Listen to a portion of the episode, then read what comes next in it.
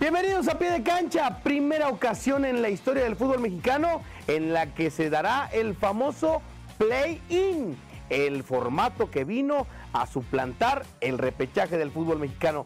¿Ya lo entendiste? ¿Ya agarraste la onda cómo es? Si no, aquí te lo explicamos, a pie de cancha.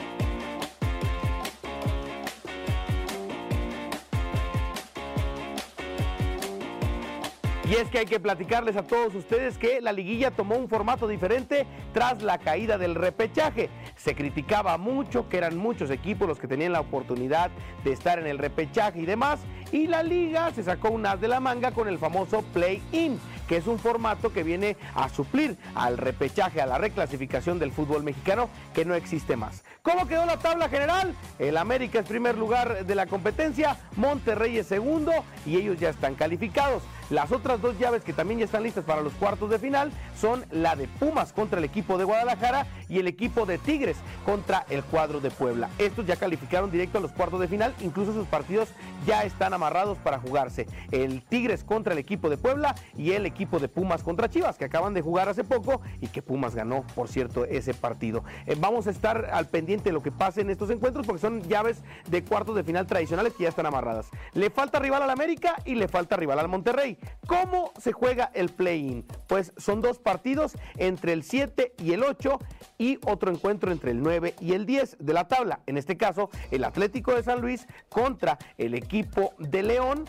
que el San Luis vino de ser el líder general de la competencia, terminar en la posición número 7, y el equipo de León, que con el último triunfo logró meterse a la posición 8 de la tabla. El 9, que es el Santos Laguna, contra el Mazatlán, que es el 10, el último eh, invitado al play-in. Ahora, ya están listos las llaves de play-in. San Luis contra el equipo de León y el equipo de Mazatlán enfrentando a Santos Laguna. ¿Cómo se juega el play-in? 90 minutos, no hay tiempos extras, en cancha del mejor posicionado. El San Luis va a recibir al equipo de León.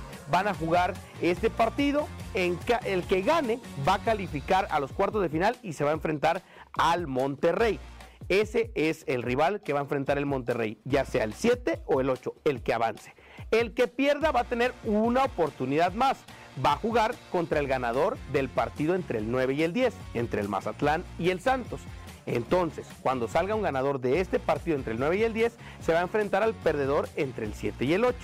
Y de ahí va a salir el rival del América. Así se va a jugar el play-in en el fútbol mexicano. Ahora, hay un posible error en la Matrix. Sí, sí, sí. El formato está interesante. Es un repechaje maquillado de una forma distinta, pero tiene un error en la Matrix, al menos en la visualización eh, coloquial. Y es que, supongamos, vamos a suponer que el San Luis le gane al equipo de León.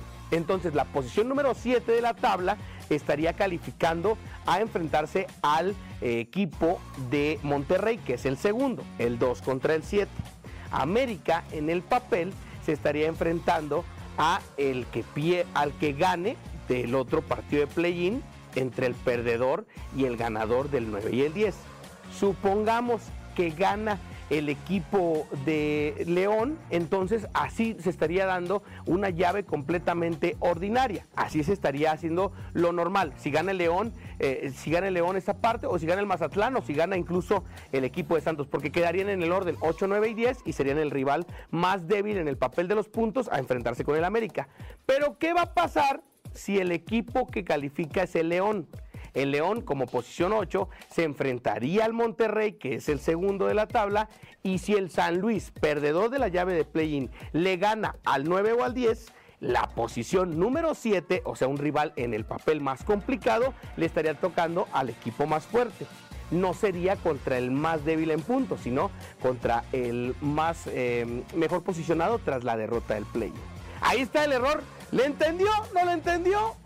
Véalo con pausa, regrese el video y vuélvalo a analizar. Pero ese error en la Matrix es lo que se ve aparentemente. Ojalá, por el bien de la liga, y pues que avance el mejor posicionado para que nadie diga, no, es que no es justo y demás. En fin, de que va a ser atractivo, va a ser atractivo. De que premia mejor a los, a los que más puntos hicieron, también.